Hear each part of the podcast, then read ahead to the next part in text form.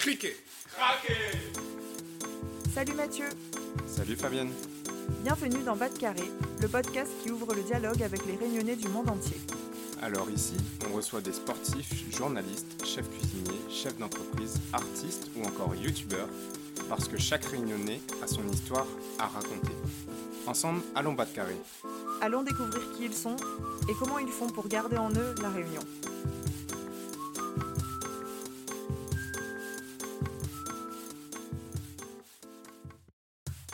Salut Lucie Salut Fabienne, comment il est? Très bien, d'autant plus que je suis à La Réunion pour quelques semaines, ce qui me permet de me ressourcer et surtout nous a permis de nous retrouver. Ouais, tu parles de se ressourcer, je me demande si c'est le cas pour euh, d'autres personnes ou nos auditeurs. Mais euh, lorsque je reviens à La Réunion, après avoir passé quelques temps à voyager et être sollicité par toutes ces choses qui me sont inconnues, revenir à La Réunion, ça me permet de recharger mes batteries.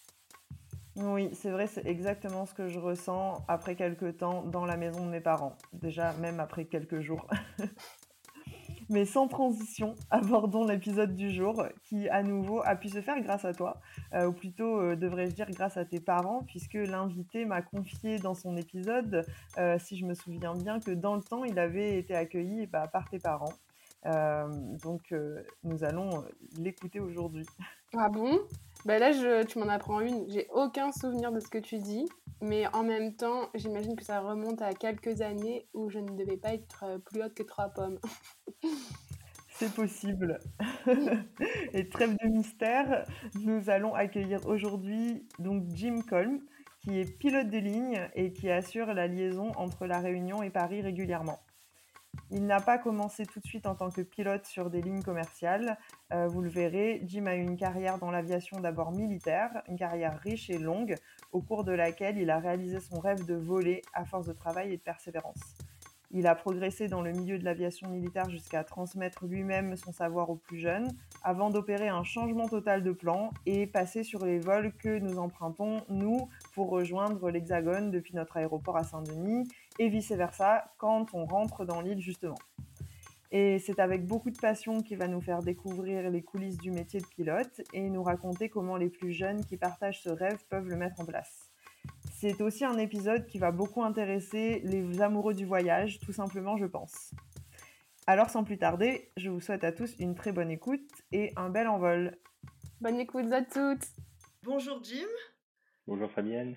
Je suis très heureuse de t'accueillir dans Bas de Carré aujourd'hui pour euh, parler euh, de ton parcours et de tes expériences euh, en tant que réunionnais et de ton métier qui est assez méconnu dans, dans ses coulisses, on va dire, parce que finalement assez rare quelque part, mais essentiel pour les réunionnais, à savoir le métier de pilote d'avion. Et je suis vraiment très contente qu'on puisse aborder ce sujet ensemble parce que, comme tu sais, dans Bas de Carré, on parle beaucoup de voyages, de départ, de retour, euh, d'aller-retour entre euh, la Réunion et puis euh, la métropole, mais aussi, enfin, l'Hexagone, mais aussi d'autres pays éventuellement. Et c'est un, aspect qui fait partie intégrante de la vie de Réunionnais puisqu'on est obligé de prendre l'avion pour, sortir de l'île si on, si on le veut et si on le souhaite ou si on en a besoin. Et quelque part, je trouve que bah, le métier de pilote d'avion est donc au cœur de tous ces mouvements.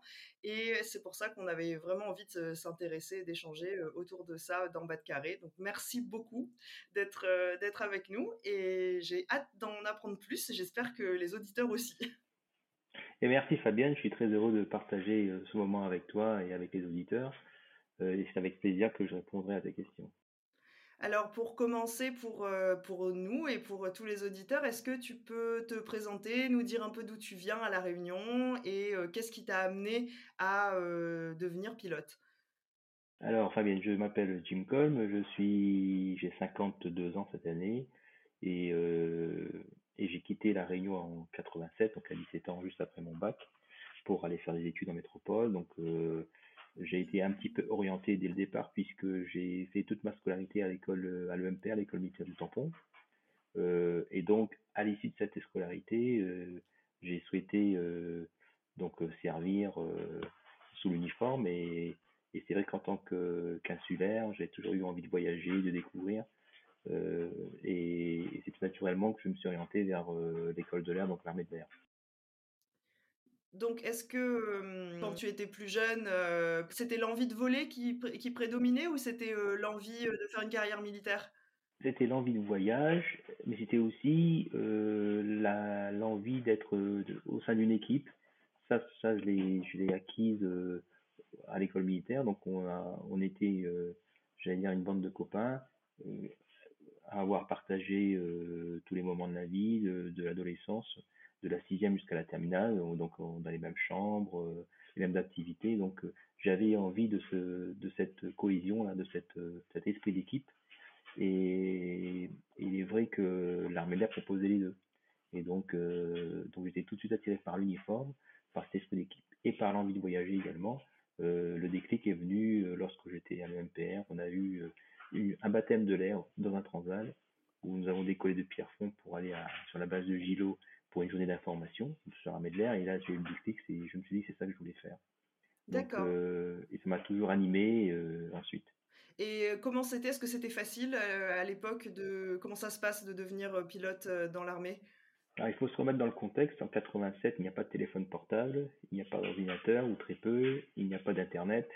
Donc, il est vrai que moi j'ai le souvenir de, de, ma maman qui, qui s'était effondré en larmes lorsque j'ai quitté euh, la réunion à Gilo euh, un soir. Moi, j'étais très heureux de partir parce que j'étais avec des, des, copains qui, qui suivaient, euh, qui étaient venus avec moi dans le même lycée Aix-en-Provence. Donc, ça a été un peu difficile, oui. et puis, il, y a eu un. À l'époque, on n'allait pas souvent en métropole. Moi, j'étais allé qu'une seule fois en métropole quand j'avais 10 ans. Et là, j'avais 17 ans, donc c'était quelque chose de complètement différent. C'est une découverte, c'est une, j'allais dire un autre monde, quasiment un autre monde, pratiquement un autre monde. Et donc, il a fallu s'intégrer et ça n'a pas été simple, dans la mesure où, euh, comme je disais, on n'avait pas, pas moyen de communication aussi facile qu'aujourd'hui. Mais ce qui m'a toujours tenu, c'était euh, la motivation, l'objectif qui était à atteindre. Et je me suis toujours promis de faire le maximum pour ne pas avoir à regretter euh, à l'issue. Donc, j'ai toujours donné tout ce que je pouvais donner pour réussir. J'ai toujours été animé comme ça. Et ça, ça dure euh, combien de temps alors les, études? Alors, c'est deux années de classe préparatoire euh, où j'ai fait au lycée militaire d'Aix-en-Provence. J'ai même fait trois années, j'ai euh, dû repiquer une année. Ensuite, c'est un concours pour rentrer à l'école de l'air. Donc, le concours, c'est une école ensuite de trois ans. donc, je suis rentré en 90, je suis parti en 87, je suis rentré en 90 à l'école de l'air. Donc, au bout des trois ans, vous avez, on avait un diplôme d'ingénieur. Et la spécialité de pilote commence à ce moment-là, donc encore une année, deux ans de formation. Et j'étais, euh, j'ai commencé à piloter le, Transal, puisque finalement, je fais transport, le pilote de transport, et lorsque leur fille a eu lieu à la fin de la formation, je voulais aller absolument sur le Transal parce que je, parce que je savais qu'il y avait du Transal à la Réunion et j'espérais secrètement y être muté euh, plus tard. Donc j'ai commencé ma formation sur le Transal en 1994, donc euh, je suis, je parti en 87 et j'ai commencé à, à, voler en 94, donc ça fait 7 ans à peu près. D'accord. Et c'est quoi le Transal? Le Transal, c'est le gros avion de transport qui était basé à La Réunion avant. Bon, maintenant, il est, il est remplacé par un peu petit. Donc, c'est cet avion qui m'avait emmené de Pierrefonds à Gilo à l'époque. Donc, c'est toujours un, un, avion qui, qui, qui, permet de voyager beaucoup. Il y a beaucoup de missions euh, dans le monde. Donc, grâce au Transal, j'ai je suis allé à Hawaï, je suis allé à Los Angeles, je suis allé à, en Floride, je suis allé à Moscou, je suis allé en Afrique beaucoup. Euh, et puis ça m'a permis, plus tard on le verra, euh, d'être muté sur la base de Gilo où j'ai fait des Seychelles, euh, Madagascar. Voilà, donc c'était vraiment une carrière très riche et très plaisante. D'accord. Et à chaque fois, c'était donc toi qui pilotais cet avion, une fois que, une fois que tu as bien sûr été diplômé. Voilà. Donc au départ, l'apprentissage est assez long. On commence, on est formé comme pilote. Quand on, quitte l'école, on a un brevet de pilote et on est affecté sur un type d'avion. Donc moi, c'était le Transal. et ensuite, sur le Transal, on commence une formation, l'apprentissage sur le Transal. Donc on est pilote à l'instruction sur le Transal.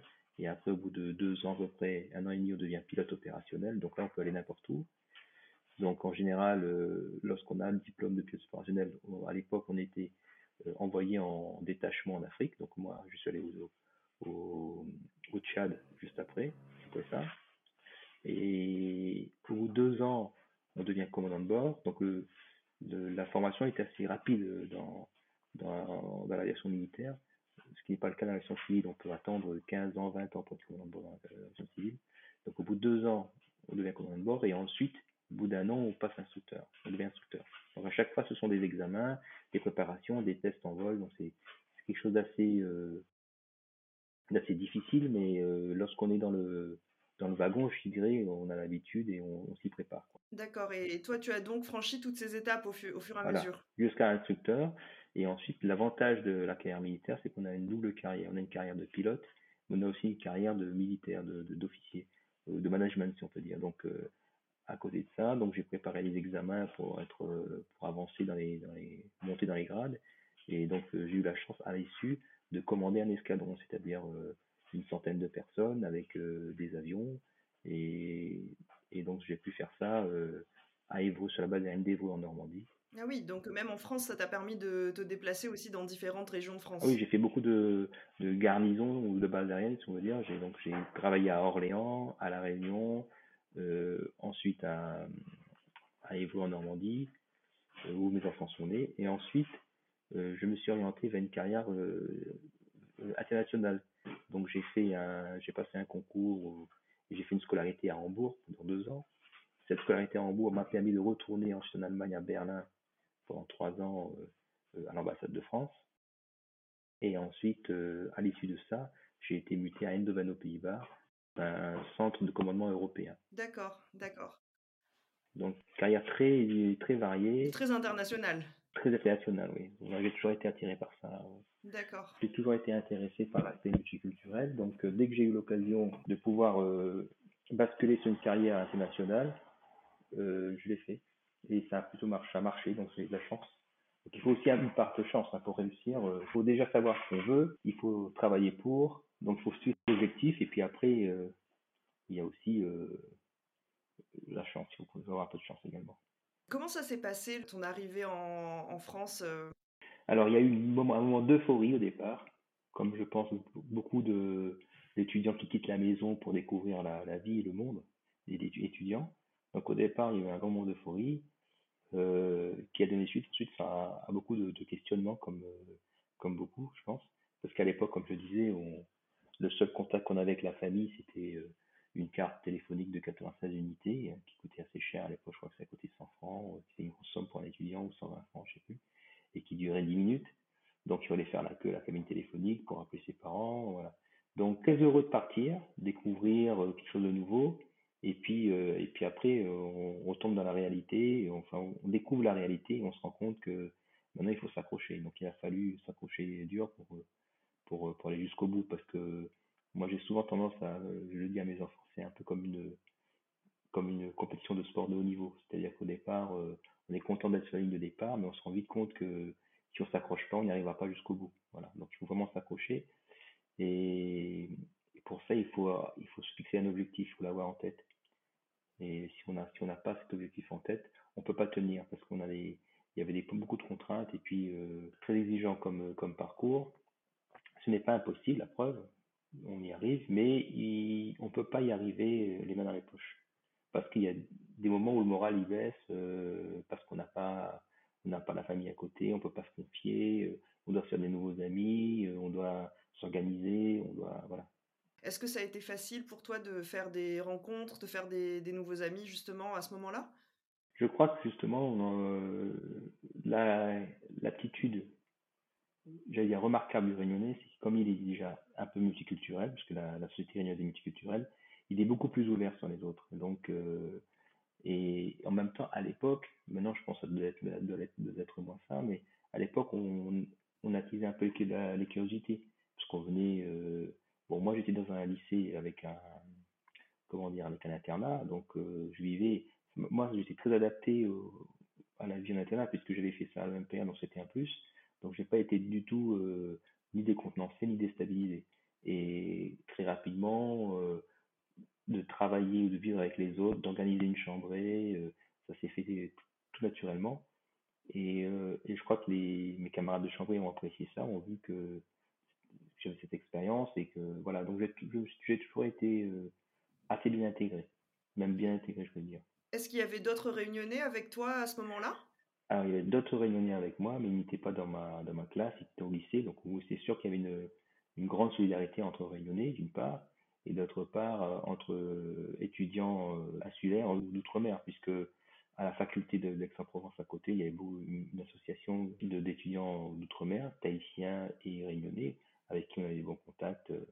Et donc, ça, ça permettait aussi de s'évader un petit peu. Mais j'ai toujours été bien accueilli par mes camarades de, métropole, où j'ai même pu partir des fois en vacances chez eux, découvrir notre. J'ai été invité par un camarade qui habitait en, en Lorraine, dans le bassin minier. Donc j'ai découvert ce bassin minier avec des gens qui étaient adorables, charmants et adorables. Donc on a toujours été bien accueillis. Oui, c'était l'occasion de découvrir les régions de France aussi par l'intermédiaire de tes rencontres et tes camarades. Exactement. je, crois que c'est quelque chose qu'on a qu'on a beaucoup l'opportunité de faire finalement lorsqu'on est réunionnais et qu'on rencontre euh, des camarades d'autres régions. Ça nous permet aussi de découvrir un pays qu'on connaît assez peu, euh, puisqu'on n'a pas eu l'occasion d'y vivre évidemment dans notre jeunesse. Et parce que aussi on a, on a un tempérament à être plutôt ouvert sur les autres, et, donc ça, ça engage aussi les gens à venir vers nous. Oui, c'est vrai.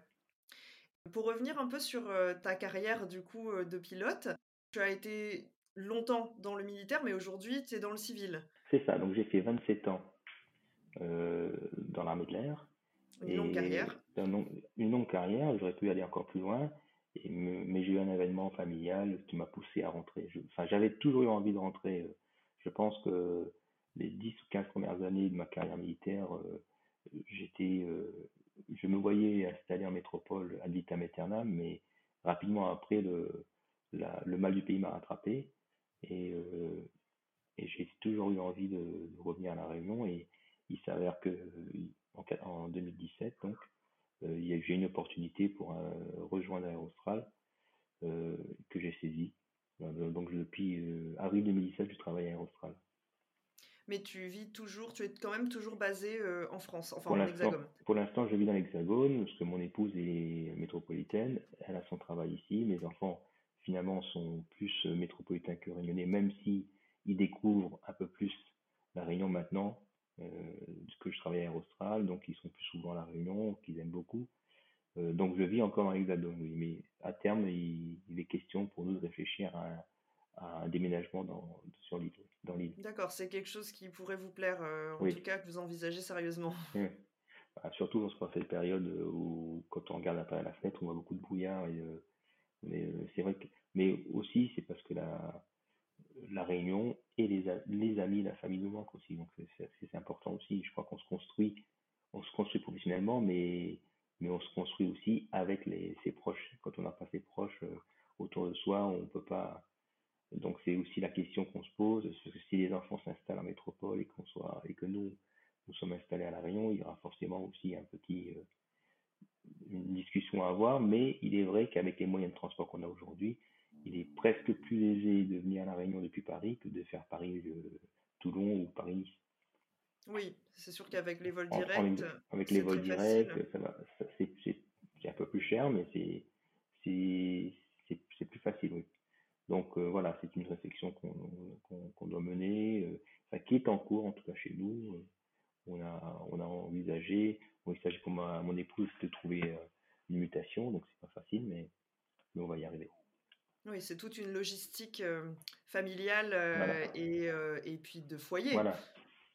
Oui, et puis, et puis il, faut, il faut voir aussi que habiter sur une île, c'est une, c'est une situation particulière. Donc, quand on n'est pas insulaire, on peut se retrouver un peu à l'étroit. Mais voilà, tout ça, c'est à réfléchir. En tout cas, nous, nous sommes en pleine réflexion au sein de la famille pour ça.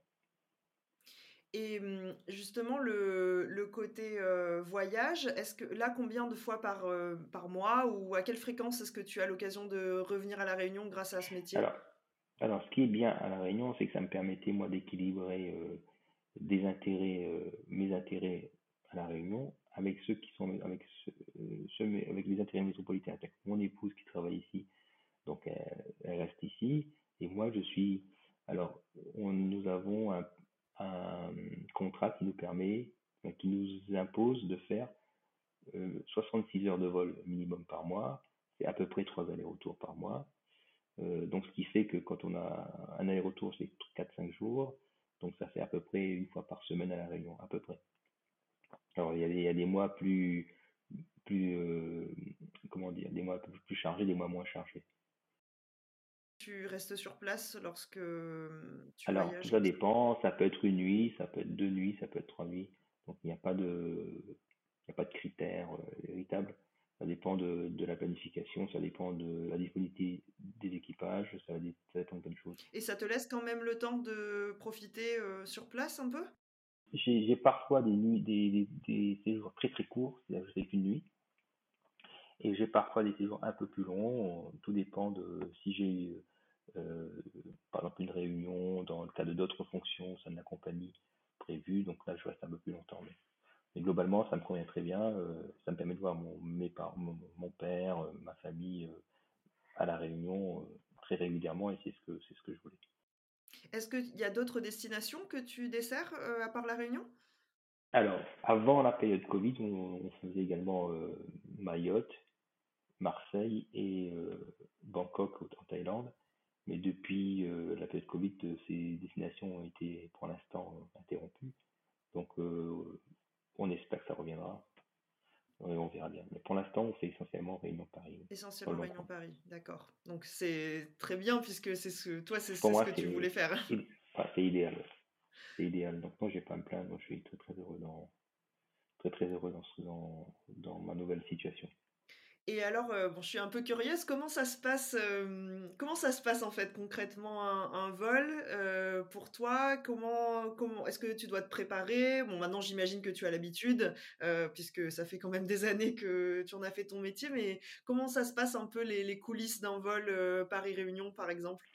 Alors, le, le 20 du mois, le 20 du mois, nous recevons un, email avec une programmation de notre, de planning pour le mois suivant. Donc, le 20 janvier, je vais recevoir sur ma boîte mail euh, ma programmation du mois de février.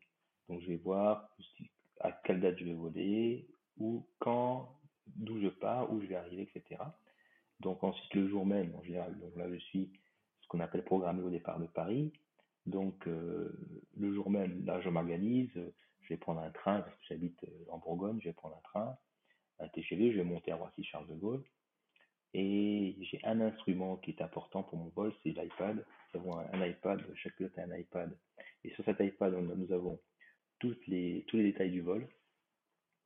Nous avons également un petit logiciel qui nous permet de calculer les performances de l'avion, au décollage, à l'atterrissage, et les cartes. Tout, tout est là-dessus. Toute la documentation, c'est un vrai progrès parce que c'est c'est plusieurs, euh, plusieurs kilos de documentation qui ont été euh, réduits euh, un iPad qui pèse euh, quelques centaines de grammes. Ça veut dire qu'avant la tablette, tu avais toute cette documentation en papier?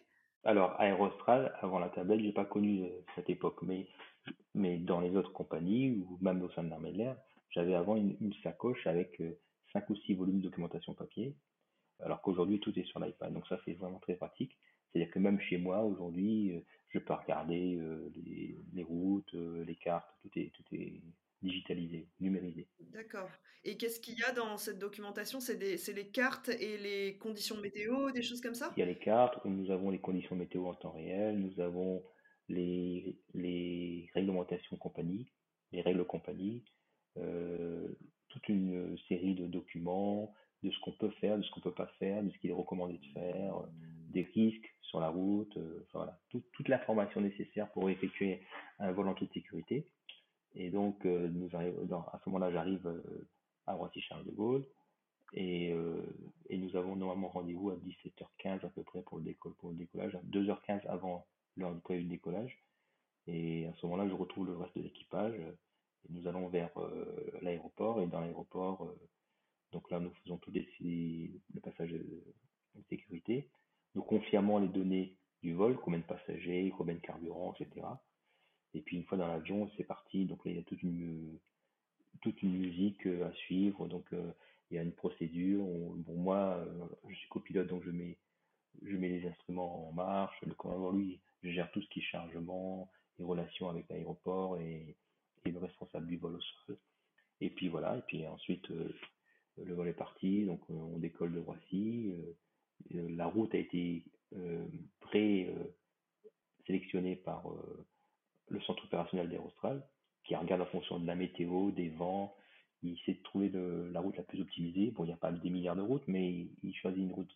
On peut passer soit vers Marseille, la Corse, et ensuite aller vers euh, euh, la botte italienne, puis, euh, puis l'Égypte, ou alors passer au-dessus des Alpes, vers Zurich, traverser l'Italie au niveau de Milan, pour aller aussi vers, vers Alexandrie en Égypte, et puis ensuite, donc tout ça, il y a toute une demande de de survol qui est faite par le, centre opérationnel, donc qui nous permet de passer à ces endroits-là. Et voilà, c'est parti pour 10 euh, heures, 11 euh, heures de vol. Et qu'est-ce qui fait qu'on choisit euh, entre une route ou l'autre? Alors, c'est les vents, les conditions météo et parfois les survols. Par exemple, on ne peut pas survoler la Libye, donc on peut pas passer au-dessus de la Libye, donc on va passer plutôt au-dessus de l'Égypte. Ensuite, il peut y avoir des restrictions imposées par le contrôle aérien. Euh, imaginons, je ne sais pas si on peut avoir une restriction au-dessus du Soudan qui nous permet de passer, qui nous oblige à passer par tel ou tel point plutôt que tel autre. Voilà. Donc toutes ces, toutes ces informations sont, sont comment dire, récoltées et, euh, au sein du centre opérationnel d'Air Austral qui est situé à Gilo, au siège d'Air Austral et qui s'occupe de tout ça et qui, qui aux équipages. D'accord.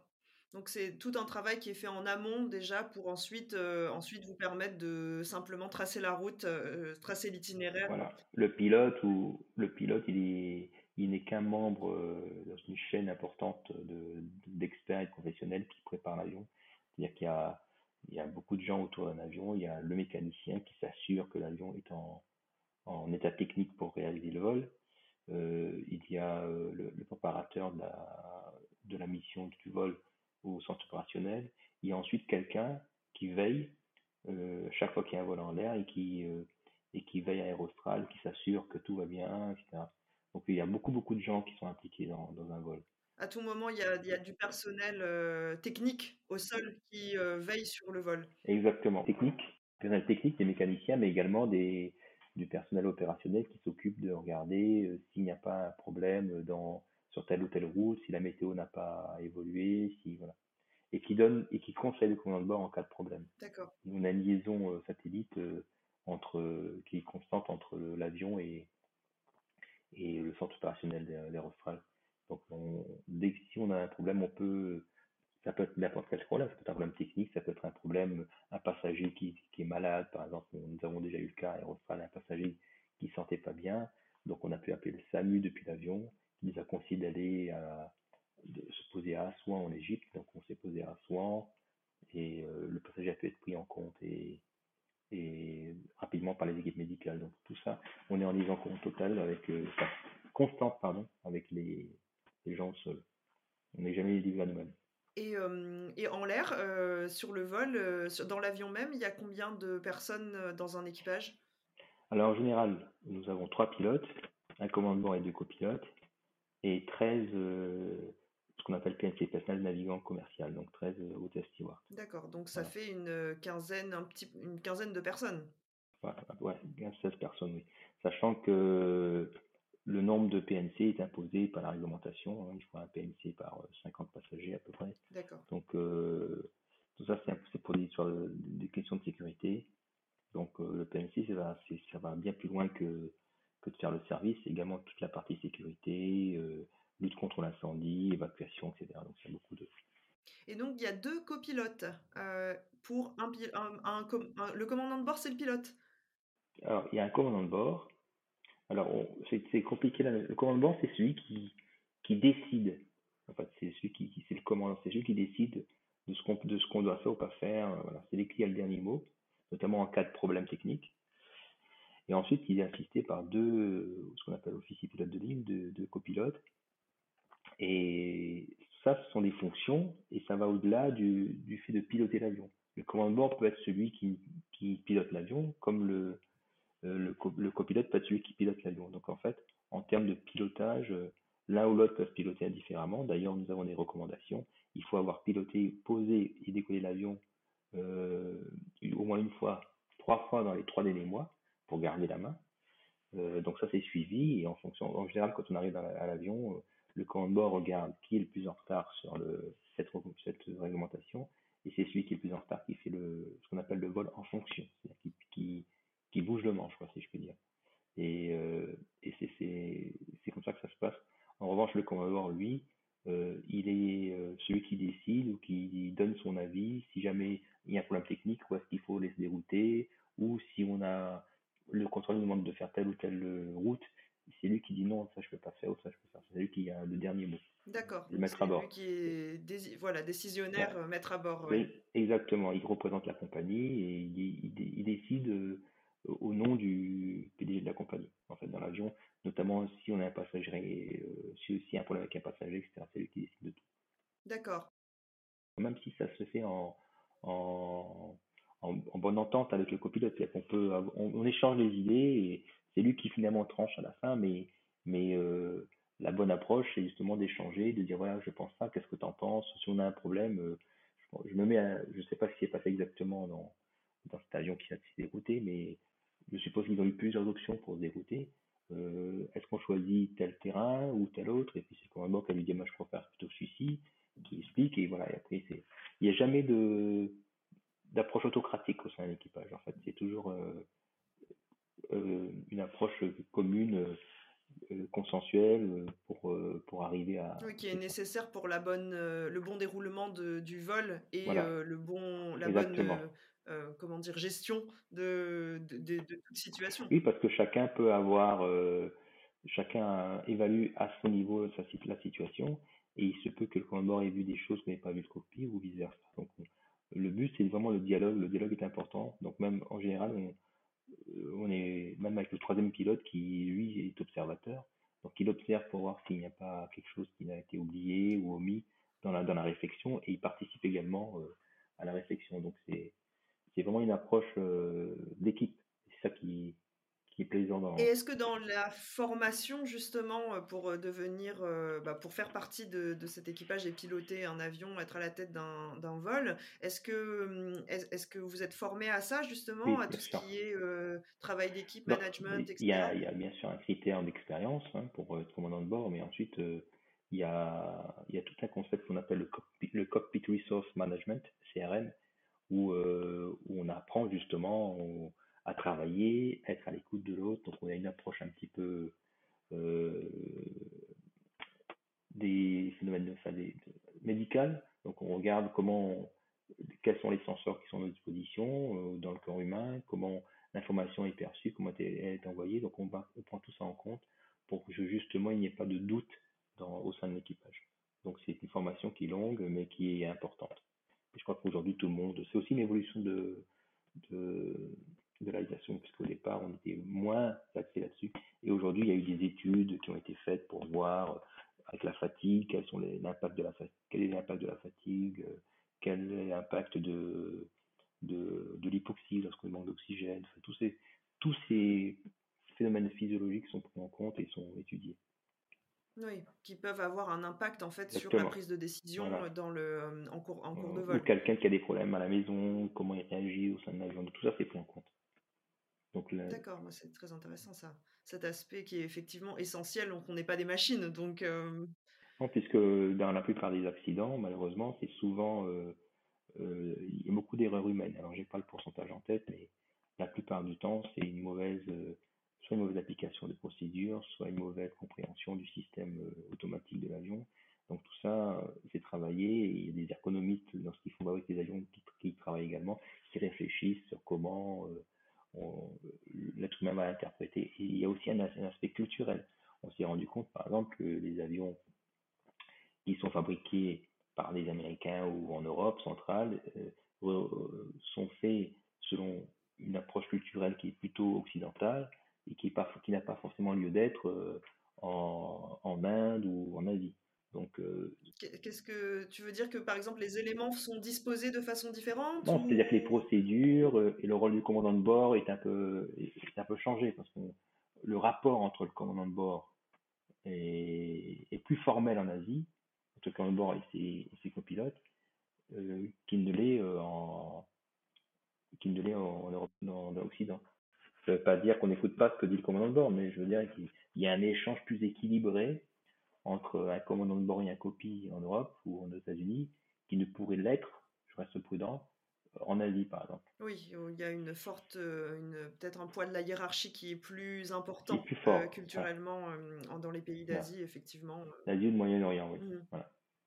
Donc il y a des études qui ont été menées là-dessus pour voir comment on peut, dans la formation de l'équipage, comment on peut, on peut équilibrer tout ça. Bon, j'ai pas les détails de l'étude, mais je sais que c'était un point qui avait été, qui avait été recensé, identifié. Et toi, est-ce que dans ta. Donc j'imagine. Combien de. Est-ce que tu sais combien de vols euh, tu, entre La Réunion et, Paris tu as fait déjà? Euh, Non, mais il faut que je fasse un petit calcul. Je sais à peu près combien de vols j'ai fait et tout divisé par le. Mais, mais euh, en, général, comme ça, très très sommaire, très très rapidement, je pourrais dire deux vols, deux vols par mois, deux, trois vols par mois sur sur quatre ans. Bon, je me suis arrêté aussi pour, euh, pendant deux ans. Donc, euh, oui, donc, deux, vols, deux vols par mois, ça fait déjà une centaine euh, de vols par an en fait. Comment? Non, qu'est-ce que je raconte? Deux, vols par, deux vols par mois, ça fait une vingtaine de vols par an du coup. Un petit peu plus.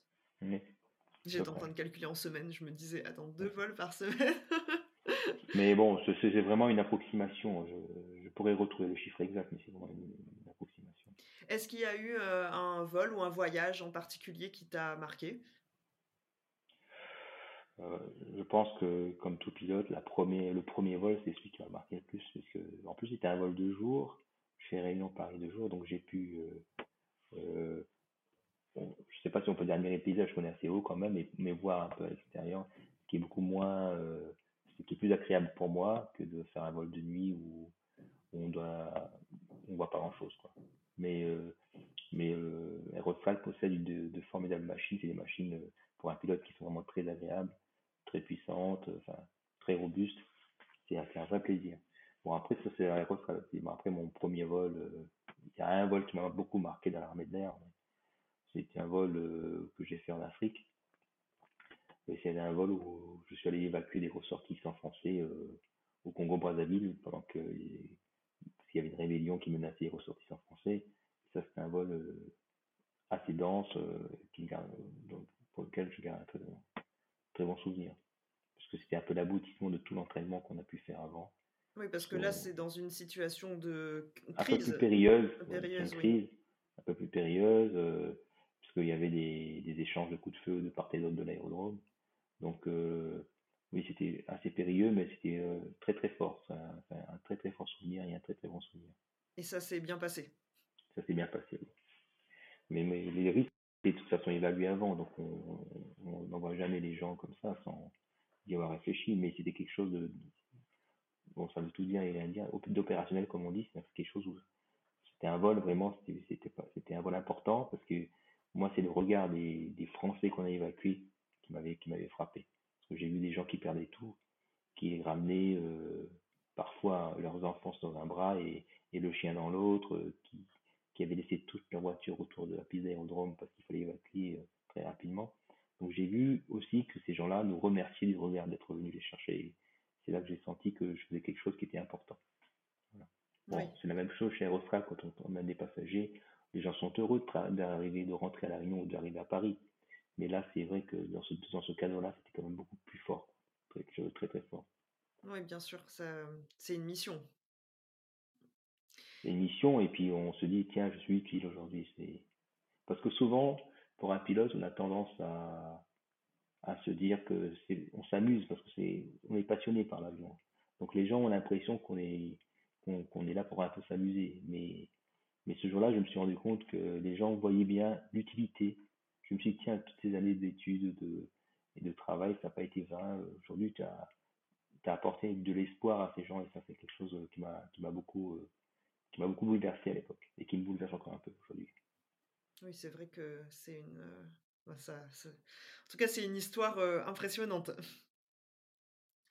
Et sur la route entre La Réunion et Paris, pour quelqu'un qui voyage de jour, par exemple, et qui a l'occasion de, bah, d'admirer les paysages, comme tu dis, même si bon, une grande partie, on est quand même souvent au-dessus des nuages.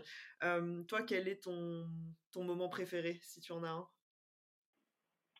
Euh, moi, j'aime bien la rive de nuit, quand on arrive sur la côte, euh, sur la côte euh, égyptienne, on voit Alexandrie au loin et puis on voit un halo de lumière, je trouve très joli.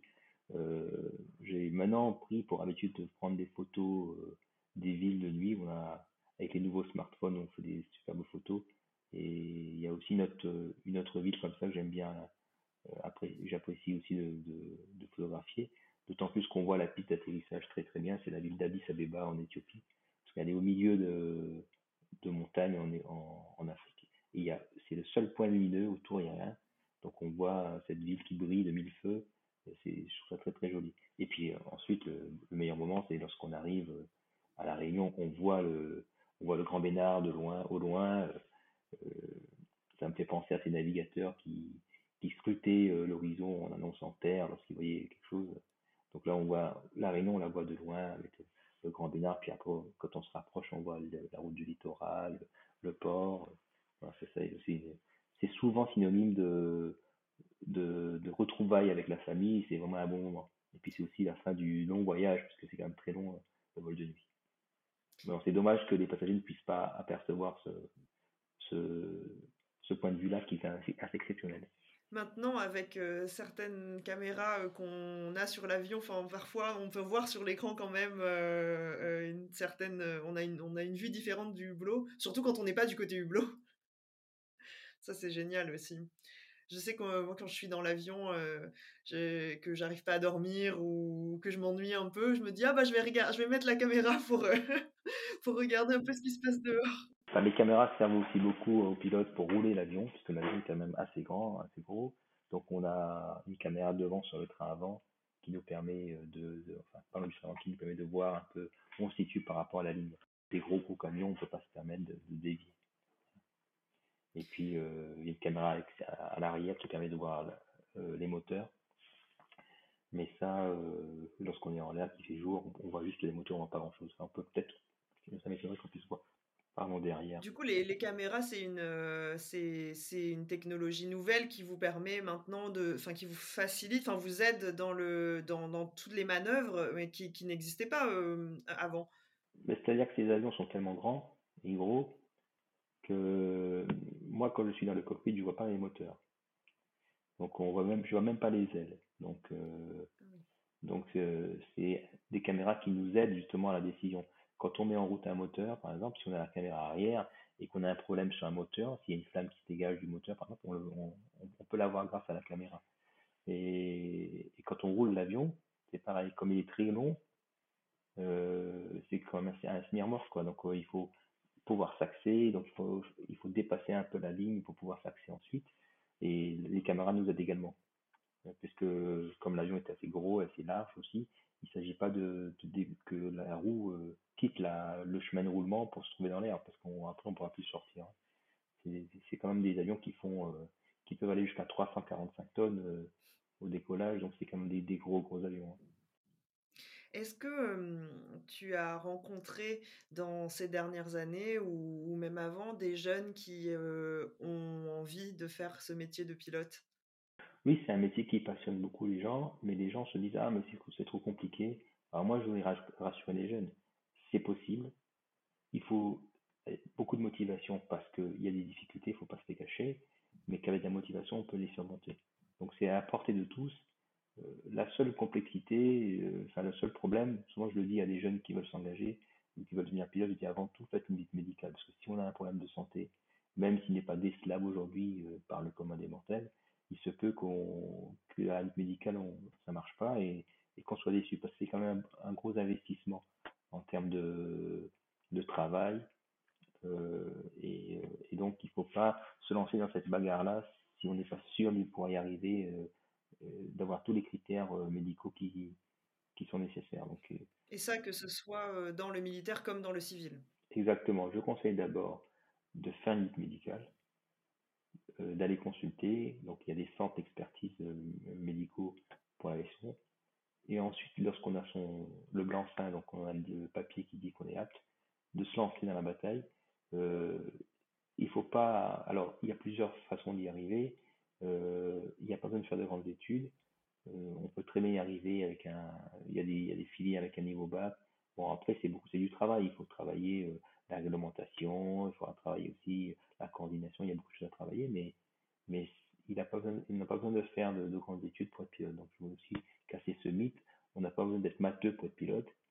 Euh, si on l'est, c'est tant mieux, mais si on n'est pas, ça marche très bien. J'ai beaucoup d'amis qui sont pas matheux du tout et qui sont arrivés. Donc, il faut pas, il faut pas avoir de complexe. Croire en ses chances. Il faut y aller jusqu'au bout. Mais il faut se dire que c'est comme un, comme du sport de haut niveau. C'est-à-dire que il va y avoir des, il va y avoir des moments difficiles. Et c'est là qu'il faut se relever. Donc, c'est avant tout un gros travail de motivation et de, et de résilience. Donc, il faut être résilient. Mais c'est à la portée d'un réunionnais qui a envie de se donner et de travailler. C'est à la portée de tout, de tout jeune qui veut le faire. Comme tout métier, il y a des bons et des mauvais moments. Il y a des, il y a des passes difficiles. Il ne faut pas se décourager. Donc, euh, c'est vraiment comme un. Je, reprends mon, image de sport de haut niveau, c'est comme ça. C'est-à-dire que il va y avoir des grandes victoires et puis il va y avoir des moments où on euh, aura les morales dans les chaussettes. Mais si on, si on tient bon et qu'on poursuit, on y arrive. Voilà. C'est pas quelque chose de, de, de, d'extraordinaire au point que qu'on puisse pas y arriver. Et justement, dans, ce, dans cette perspective de, travail et de, persévérance, qu'est-ce que tu dirais euh, qui a été ta, leçon la plus importante peut-être jusqu'à présent dans ta carrière, dans ce métier? Que si on travaille, on y arrive. Et que rien n'est impossible. Qu'on peut déplacer des montagnes si on travaille. Mais qu'il faut avoir du tempérament et du caractère. C'est-à-dire qu'il euh, y a des gens qui abandonnent au bout de deux jours. On peut pas savoir si on est fait pour ça, ce ou pas au bout de deux jours. C'est parce que moralement, on n'a pas tenu. Il faut, qu'on ait, il faut avoir un moral d'acier euh, et de gagnant pour y arriver. Donc, euh, c'est possible, mais il faut se battre jusqu'au bout et vraiment avoir un moral d'acier. Et c'est ça qui fait que. Et, c'est là où, euh, où l'éducation que j'ai pu avoir avec mes parents m'a servi, parce qu'ils m'ont toujours appris à me battre jusqu'au bout. Et que rien n'était rien ne tombait du ciel. Alors, il faut compter que sur soi-même et y aller jusqu'au et y aller à fond. Et ça, c'est quelque chose que tu transmets à tes enfants C'est aussi? ce que j'essaie de transmettre à mes enfants, mais, les enfants, mais la société a évolué et aujourd'hui, euh, les enfants ont plus l'impression que s'il y a un problème, papa sera derrière pour les aider. Donc c'est ça, je, sais, je, leur, je leur explique qu'il faut se faire soi-même, il faut se construire, il faut, il faut compter que sur soi-même. Il est évident que si je peux les aider, je les aiderai, mais il faut, il faut y arriver. Donc là aussi, il faut, il faut apprendre aux gens à, se dire qu'on a que ce qu'on a, on, récolte que ce qu'on a semé. Donc si on travaille pas, on n'y arrivera pas. Donc c'est quelque chose de réalisable.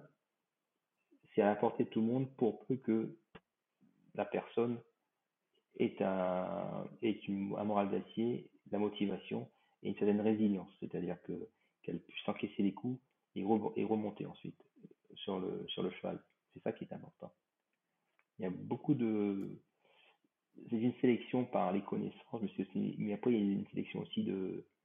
Il y a des, facultés cognitives. Donc, euh, il faut savoir faire la division d'attention, il faut savoir regarder un peu partout, il faut savoir surveiller, il faut savoir être très rigoureux dans sa tête, de savoir quelle action on doit mener, qu'est-ce qu'on doit annoncer. Tout ça, c'est un apprentissage. Une, très très grande rigueur. Souvent, on voit les pilotes avec euh, la veste et, les lunettes de soleil, on a l'impression que c'est des gens qui sont cool. Mais il faut une très très grande rigueur pour faire ce métier. C'est-à-dire que si on, nous dit qu'il faut appuyer sur ce bouton à 12h01, on doit appuyer sur le bouton à 12h01, non pas à 12h02, ni à 12h. Donc il faut vraiment être très rigoureux et vraiment se rappeler tout ce qu'on doit faire. Et ça, au départ, c'est un état d'esprit, donc euh, il faut l'acquérir. Donc ça prend un peu de temps au départ, mais, mais on y arrive. D'accord, donc du travail et de la rigueur, c'est ce qu'on. et de la persévérance? Et, et persévérance, oui. A beaucoup de choses, mais c'est pas insurmontable. Oui, la preuve, c'est qu'on peut le faire. On peut le faire, ouais. et, et je suis pas le seul, il y en a beaucoup qui l'ont fait, donc. Bah, J'espère que, j'espère que ça, que si on a des auditeurs qui ont, qui ont envie de se destiner à ce, à ce métier, euh, qu'ils, qu'ils entendent bien euh, ton message. Et moi, j'encourage les jeunes à, s'engager là-dedans. D'abord parce que bon, on voit du pays, quand on aime voir du pays, c'est bien ensuite, parce qu'aussi on rencontre beaucoup de gens et on travaille en équipe et je trouve ça quelque chose de très valorisant de travailler en équipe. Et justement, au niveau de, du voyage, toi, quel est, alors en dehors de la Réunion et de, et de l'Hexagone, hein, est-ce qu'il y a, est-ce y a un voyage qui qui t'a plu en particulier? Moi, j'aime, oui, j'ai fait un aller-retour à, à Bangkok, c'est une très belle destination, c'est la découverte d'un nouveau continent, voilà. Enfin, Aérostral, j'ai beaucoup aimé Bangkok. bon, on n'a pas beaucoup de destinations à Aérostral, mais ça a jamais, ça toujours été quelque chose d'intéressant, une découverte. donc je dirais Bangkok, c'était un voyage qui m'a beaucoup plu. D'abord parce que le vol était intéressant, d'une part. Ensuite parce que on, on, avait aussi la possibilité de découvrir le pays sur place, puisque comme ce ne sont pas des liaisons quotidiennes, donc on emmène l'avion, on reste deux, trois jours sur place et on ramène l'avion dans l'autre sens. Ah oui, donc ça te donne un peu le temps de faire un, peu de découverte et de tourisme sur place, même, même si c'est deux, trois jours. Oui, exactement. Et puis, euh, de, découverte de tourisme en équipage, c'est ça qui est intéressant. C'est-à-dire avec des, des collègues, euh, de, de, partager des moments comme ça de, convivialité, c'est ça qui est sympa. Ah, super, ça fait rêver, hein mmh. eh oui. Alors, on arrive peu à peu à la fin de, de, cette, de cet épisode, de ton interview. Jim, merci beaucoup. Comme je t'avais dit un peu plus tôt, on a l'habitude de poser trois, trois questions à nos invités. Et la première question, alors peut-être qu'on y a un peu déjà répondu, mais je la pose quand même. Quel conseil tu te donnerais aujourd'hui à ton toi plus jeune de l'époque? Alors d'abord, on a un petit peu évoqué en filigrane dans, la discussion. Je crois qu'il faut croire en ses chances jusqu'au bout et se battre jusqu'au bout pour pas avoir de regrets. moi, j'ai toujours appliqué cette philosophie. Alors ça marche pas tout le temps. Parfois, on se bat, on réussit pas parce que bon, voilà, on peut s'entraîner tous les jours, mais ça veut pas dire qu'on gagnera le marathon New York. Si on fait le marathon New York, mais malgré tout, de pas s'être entraîné, et si on termine pas euh, le marathon, on, pourrait se dire ah mais si je m'étais entraîné peut-être que j'aurais pu le terminer. Donc il faut il faut vraiment se laisser toutes les portes ouvertes et aller jusqu'au bout de sa passion euh, pour ne pas avoir de regrets à l'issue. moi c'est toujours été ma philosophie et je changerai pas parce que ça m'a plutôt bien réussi pour l'instant. Bon, il y a eu des, il n'y a pas eu que des, que des succès, mais les tout, j'étais en paix avec moi-même. Le succès, c'est d'être, euh, d'avoir su rester aligné. Le succès, c'est d'être en paix avec soi-même à la fin. C'est ça qui est important. Ne pas vivre dans le, dans le passé, ne pas vivre dans le regret, mais vivre dans le, dans, dans, vers l'avenir, vers les yeux tournés vers devant. Et euh, la deuxième question, pour, euh, pour conclure, euh, quel est, qui est le, le ou la réunionnaise qu'on devrait tous connaître? Je pense que pour un aviateur, le plus important, c'est Roland Garros, naturellement. Euh, D'abord parce que quand je vais à l'aéroport, j'habite dans le sud, je vais à l'aéroport à Gilo, je passe devant sa statue au Barachois. Euh, Roland Garros, c'était un aviateur important puisqu'il a participé de nombreuses courses au début du siècle. Il a traversé le premier à avoir traversé la Méditerranée. Euh, c'est aussi un grand sportif. C'est plutôt le cyclisme, lui. Et c'est pour ça que le, le, stade de tennis s'appelle Roland Garros, parce que son ami avait insisté. Son ami était un mécène euh, qui devait investir dans ce stade et il avait imposé que ce soit Roland Garros qui soit choisi, euh, le nom de Roland Garros soit choisi. Donc c'est pas un joueur de tennis, mais, mais c'est, et puis c'est quelqu'un qui finalement est à l'image de beaucoup de jeunes réunionnais qui sont partis. Il était, euh, donc il est né à La Réunion, son père est parti ensuite à Saigon euh, comme pour ouvrir un cabinet d'avocat, c'est sa mère qui lui a enseigné le primaire à la maison. Et puis, dès qu'il est passé dans le secondaire, il a quitté euh, Saigon et il est parti seul en métropole dès la sixième pour, euh, pour euh, suivre ses études. Il a fait de brillantes études, il a fait HEC, puis après il était passé en aviation. Donc c'est quelqu'un qui a compris, qui s'est retrouvé à se battre seul, comme beaucoup de jeunes réunionnais, pour réussir et qui s'est accroché jusqu'au bout. Il était gravement malade, il avait une, une, une grave pneumonie, je crois, quand il était jeune. Mais il s'est battu contre la maladie, il s'est battu contre les préjugés, il a toujours réussi euh, ce qu'il a, a voulu faire, les objectifs qu'il avait fixés. Donc c'est quand même, c'est quelqu'un qui me parle beaucoup et qui, je pense, est un exemple à suivre pour, pour beaucoup de Réunionnais. Et Roland Garros, c'est vrai qu'il a quitté la Réunion jeune, comme tu viens de le raconter. Est-ce que c'est une figure qui est présentée comme, comme réunionnais? Oui, c'est, il est né en 88, 1888 à Saint-Denis. Et, euh, et ensuite, il est parti à 12 ans, je crois, non, même plus jeune, il est parti à Saigon. Mais il a toujours été très attaché à, à, à La Réunion. Et euh, donc, il, moi, je, enfin, je, je revendique Roland Garros comme réunionnais, même si beaucoup de Réunionnais ne savent. Enfin, il y a beaucoup de lycées Roland Garros au tampon, de rue Roland Garros. Il y a la statue euh, à Saint-Denis. Je crois que c'était, il fait partie du patrimoine. C'était un, c'est un Réunionnais qui a. on doit le considérer comme tel, en tout cas, à mon sens.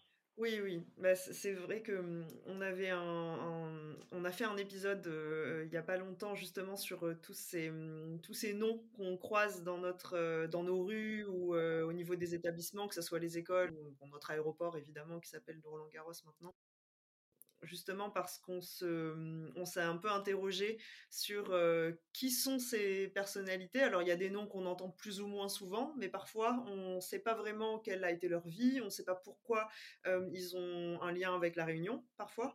donc on avait parlé de, Roland Garros, mais on avait aussi parlé de Juliette Dodu, par mmh. On, la connaît, mais on connaît très peu son histoire. Euh, et c'est vrai que ce sont des gens qui font partie du patrimoine de la Réunion, euh, au point qu'on leur donne, euh, qu'on leur attribue des, lieux. Donc, il y a une grande dame aussi qui, du journalisme, hein, Mona Interman, qui, qui, qui est née à la Réunion, qui était une des premières journalistes femmes mmh.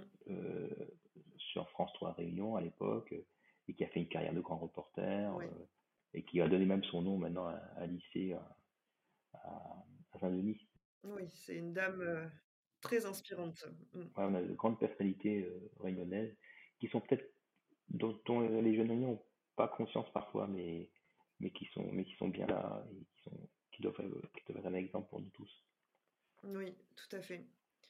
On est bien d'accord avec ça dans Bas de Carré. Et pour finir, quelle expression créole tu aimerais partager avec nous aujourd'hui? Alors, euh, tu l'as bien compris, euh, pour moi, c'est important d'aller, de croire en ses rêves, d'aller jusqu'au bout. Et donc, je dirais une expression qui me vient à, l'esprit, c'est pas capable de mort sans essayer. C'est une expression qui est déjà euh, revenue plusieurs fois dans Bas de Carré.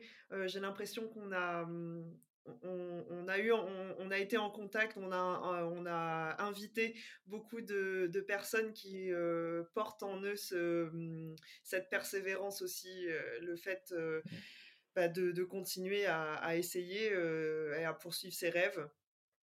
Mmh. Moi, je crois que l'éloignement, le fait d'être aimé, d'être éloigné de, sa terre natale ou de ses amis, de sa famille, c'est plus un atout qu'un désavantage. Je crois que ça nous pousse à être aller jusqu'au bout, à, se prouver qu'on peut y arriver. Je crois qu'on peut y arriver. Je crois qu'on a tous les, bons ingrédients pour, réussir à partir du moment où, la motivation est là. Donc euh, c'est ça qu'il faut, voir. Il faut se motiver et il faut surtout croire en ses chances parce qu'on a beaucoup de qualités. Donc, je vais parler d'ouverture d'esprit, je parler de multiculturel, c'est des grandes qualités qui sont appréciées dans le, monde du travail. Donc il faut, y croire jusqu'au bout et il faut le voir comme, euh, comme un atout. On a des grands atouts. J'espère que tous les jeunes réunionnais, plus jeunes et moins jeunes d'ailleurs, euh, qui nous écoutent, euh, entendent ce, message bien encourageant. On en a besoin d'ailleurs hein, de continuer, euh, surtout en ce moment, à croire à nos chances, nos capacités, au travail, à persévérer, parce que parfois, comme, comme tu le disais un peu plus tôt, l'horizon n'est pas forcément certains ou dégagés, mais à force de travail, on peut, on peut quand même traverser le brouillard.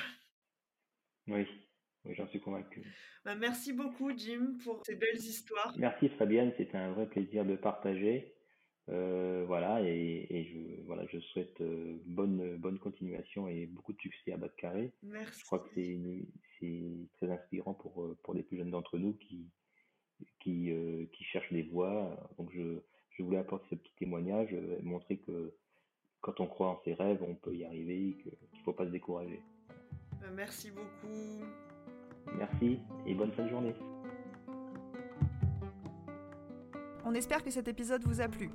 Si vous voulez nous encourager et nous aider à rencontrer des invités toujours plus extraordinaires, laissez-nous 5 étoiles sur Apple Podcast. Retrouvez-nous sur Instagram, at batcarré, at bat-du-bas K-A-R-E, pour échanger et ne rien manquer. On se retrouve dans deux semaines pour un nouvel épisode. Bisous à toutes